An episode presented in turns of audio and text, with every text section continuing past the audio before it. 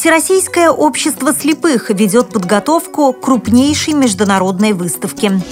Лидер автономной некоммерческой организации «Благое дело» Геннадий Антропов поделился своим мнением об организации волонтерского движения во Владивостоке.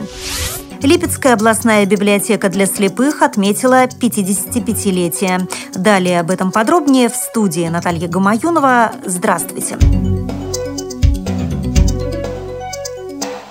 Сентябре в Дюссельдорфе, Германия, состоится ежегодная международная выставка «Рехакер International 2013». Она будет посвящена реабилитации и интеграции в обществе людей с ограниченными физическими возможностями. Всероссийское общество слепых планирует принимать активное участие в данном мероприятии. О том, какую работу по подготовке к выставке ведет аппарат управления ВОЗ, в своем интервью пресс-службе ВОЗ рассказал президент Всероссийского общества слепых слепых Александр Яковлевич Неумывакин. Экспозиция Всероссийского общества слепых традиционно привлекает внимание представителей компаний, работающих в области производства товаров и услуг для инвалидов. Поэтому в этом году мы планируем использовать самые современные средства для показа возможностей общества в развитии реабилитационных товаров и услуг, обеспечении доступной среды для инвалидов по зрению. Мы покажем и продукцию предприятий ВОЗ, которая производится инвалидами целях широкого информирования участников выставки на ней будет функционировать информационный стенд. На нем разместятся материалы о Всероссийском обществе слепых. Будут презентоваться информационные буклеты, различные видеоматериалы об учреждениях и предприятиях ВОЗ на русском и английском языках. В рамках выставки пройдут мастер-классы, которые проведут специалисты аппарата управления ВОЗ. Мы рассчитываем, отметил Александр Неумывакин, что наша экспозиция будет интересной для участников участников выставки, ее гостей и посетителей. В свою очередь, специалисты и эксперты ВОЗ в области реабилитации смогут ознакомиться с самыми прогрессивными технологиями в области реабилитации, товарами и услугами, повышающими качество жизни инвалидов по зрению. Планируется, что всего в выставке примут участие представители более чем 800 компаний из 31 страны, сообщает пресс-служба ВОЗ.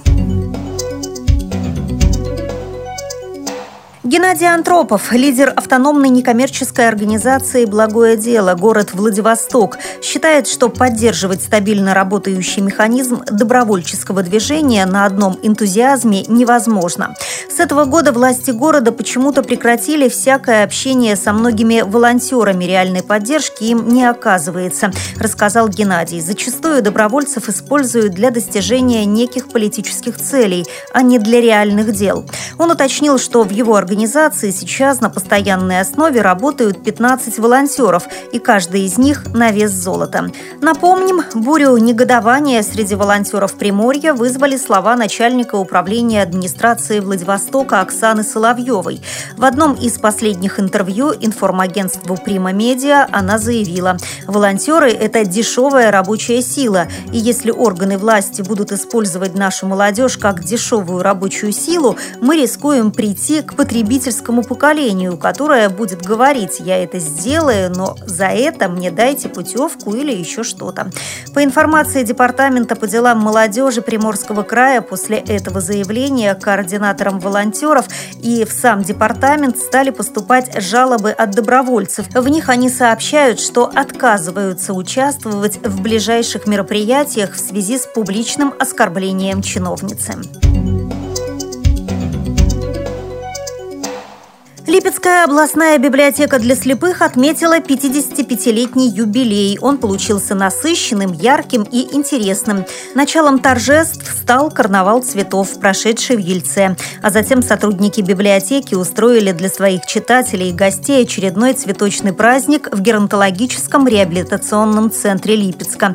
Желающие приняли участие в конкурсе флористов. Из самых разных цветов – гладиолусов, ромашек, георгин – они составляли эксклюзивные букеты. Оценив работы, председатель жюри Сергей Глазинов предложил наградить всех участников.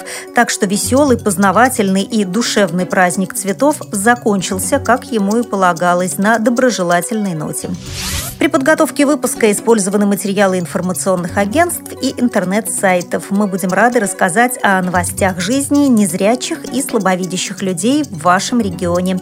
Пишите нам по адресу новости собака ру. Всего доброго и до встречи!